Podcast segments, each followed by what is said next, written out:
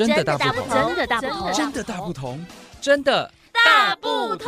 关心你的点点滴滴，掌声广播电台。各位听众朋友们，大家好，我是阿丽杨瑞琳。云在山顶翻滚，好像是波涛汹涌的大海；雾缠绕在山间，像是随风飘动的丝带。台湾位于东亚岛湖的褶曲地带。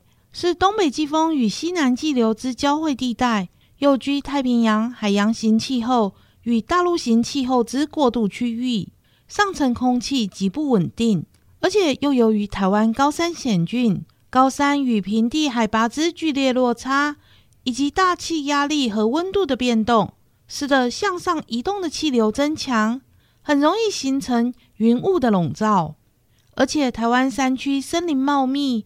经常蕴积丰厚的山岚，更有助云雾的形成。因此，在海拔一千五百公尺到两千五百公尺的山区，被称为云雾带，也是观雾看云的好地方。这些云雾是怎么来的呢？其实，包围在我们周围的空气，除了含有多种气体之外，也存在一些水分。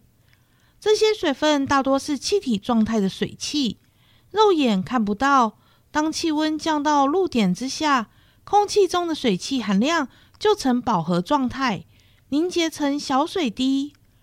当小水滴相遇的时候，再凝结成较大的水滴，渐渐大到变成我们看到的云。气象学家依照云的形状，将它分为积云、层云和卷云。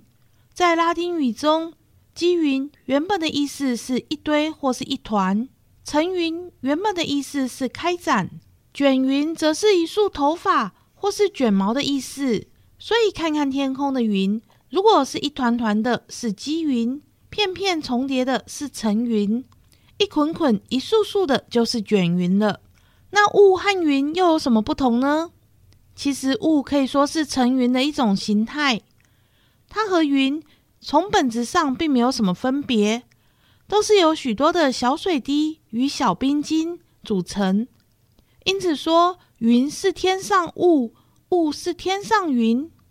但一般雾都会和云区分开来，所以习惯上飘在天上，不触及地面的就叫做云，靠近地面形成的则叫做雾。在山区，由于夜晚的时候冷空气往山下移动。使得山谷温度降低，因此早晨常可以看见云聚集在山谷中，就是我们看到壮丽的云海。云海是阿里山五奇之一，也是在高海拔森林游乐区才看得到的特殊气象景观，像是太平山、观雾、大雪山、合欢山，都是看云海的好地方。除了云海，在高海拔地区，因为没有空气污染。以及低海拔云层的阻隔，较有机会看到存在两三万公尺最高层的羽毛状卷云，这是在都市中看不到的。在中高海拔地带，当天气晴朗时，可以看到晴云万里，卷云片片，偶夹有层云，与低海拔之积云处处大不相同。因此，云海与卷云之美是台湾高山非常重要的气象景观。冠绝全球。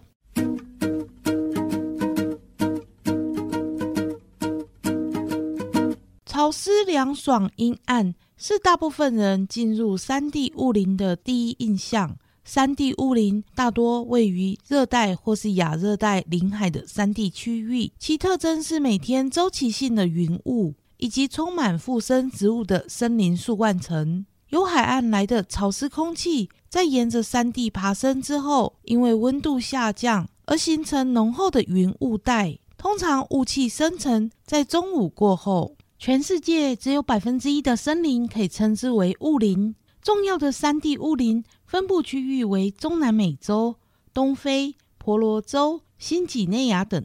由于台湾是位于亚热带、热带交界的高山岛屿，面积虽小。却拥有极为丰富的山地雾林分布，尤其是过去广布台湾的桧木林，更是世界难得的生态瑰宝。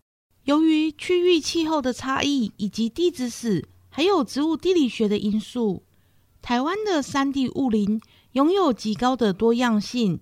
主要的组成有云杉、红桧、扁柏、台湾杉、中海拔栗林、华山松、杜鹃等等。其分布海拔与纬度、临海距离、山块位置与坡向、季节盛行风的交互作用，产生各种区域性的变化。而雾林里的植物群以及动物组成也有很大的差异。举例来说，位于雪山山脉以东和以西的栖兰山区和大雪山区，虽然组成优势森林的都是红桧和扁柏，森林的形象则大不相同。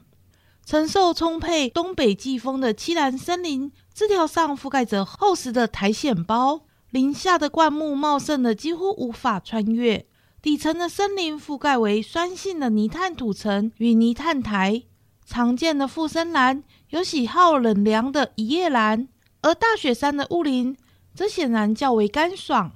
东北季风和西南气流对这里的森林影响季节差异比较不明显。林下小灌木密度稍低，林背和枝条的苔藓层比较薄，而附生植物比较常看到的是耐旱的高山绒兰。农业部林业试验所助理研究员徐家军。在雪山山脉北棱海拔一千公尺附近的阔叶林所做的监测结果，全年起雾的时间超过了两千小时。另外，在七兰山区扁柏林的研究显示，八月每天有四个小时的起雾时间；东北季风盛行的十一月，平均每天起雾的时间甚至长达十二点三小时。雾林的重要特征之一。是这里的森林树冠层能够拦截大量的水平衡水量，也就是所谓的雾水。由于雾林带的树冠层大多覆盖着厚厚的苔藓以及附生植物，像是块木等细碎的枝叶，也利于拦截雾水。根据七兰山区的研究，该样区的扁薄枝条每年可以拦截将近三百毫米的雾水。而台大大气系的研究团队则发现，在雪山山脉的光雾地区，水平降水甚至可以达到总降水量的三分之一。该团队以自行研发的捕雾网所拦截的雾水，加上雨水，比起单纯只收集雨水，总量多出一百七十七倍，极为可观。在水资源日益珍贵的现代社会，逐渐保育雾林带。对森林健康、水文循环的重要性。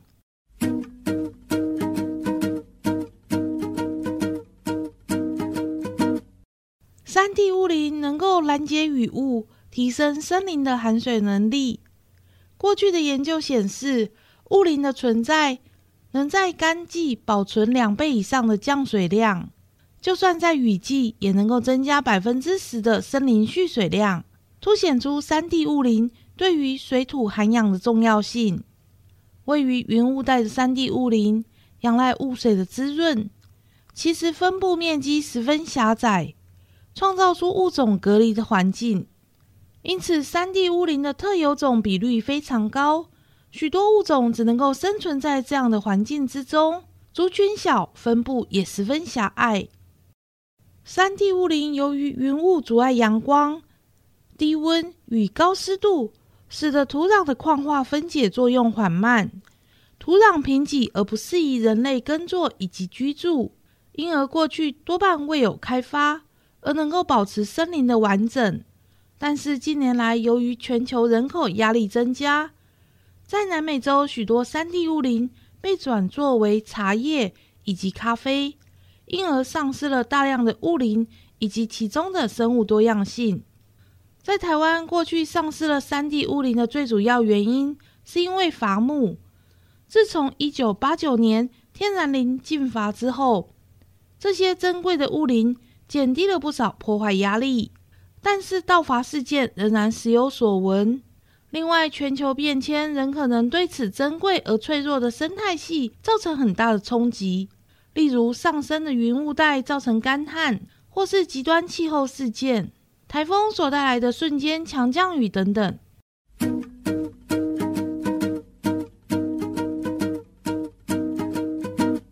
云叶树是台湾雾林带的代表植物，在生态上有着特殊性。它的花没有被片，却是丛梅花。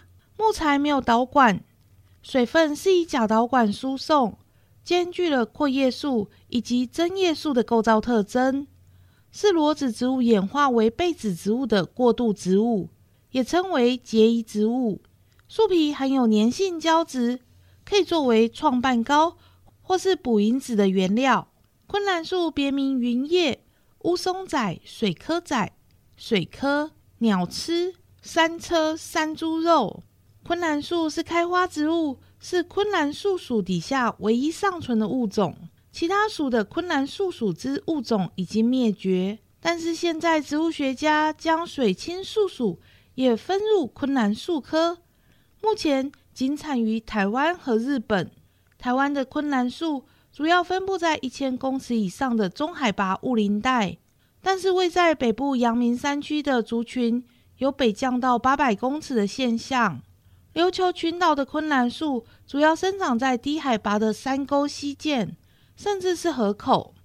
日本的昆兰树主要分布在南方，和琉球群岛相同，生长于潮湿的溪沟。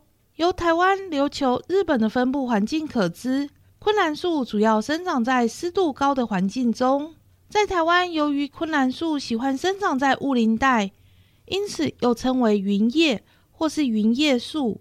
另外，它的古土果外形如车轮，因此日本人。将它称为山车。昆兰树的木材组织主要为管包，并且由木质线组成美丽的纹理，适合作为小型工艺品的用材。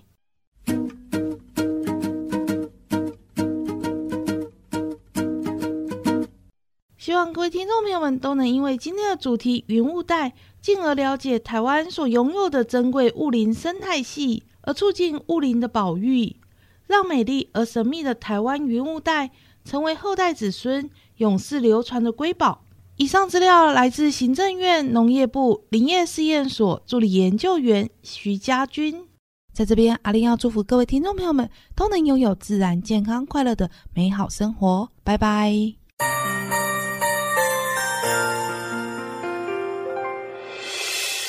伤心的时候，有我陪伴你。欢笑的时候，与你同行，关心你的点点滴滴。掌声广播电台。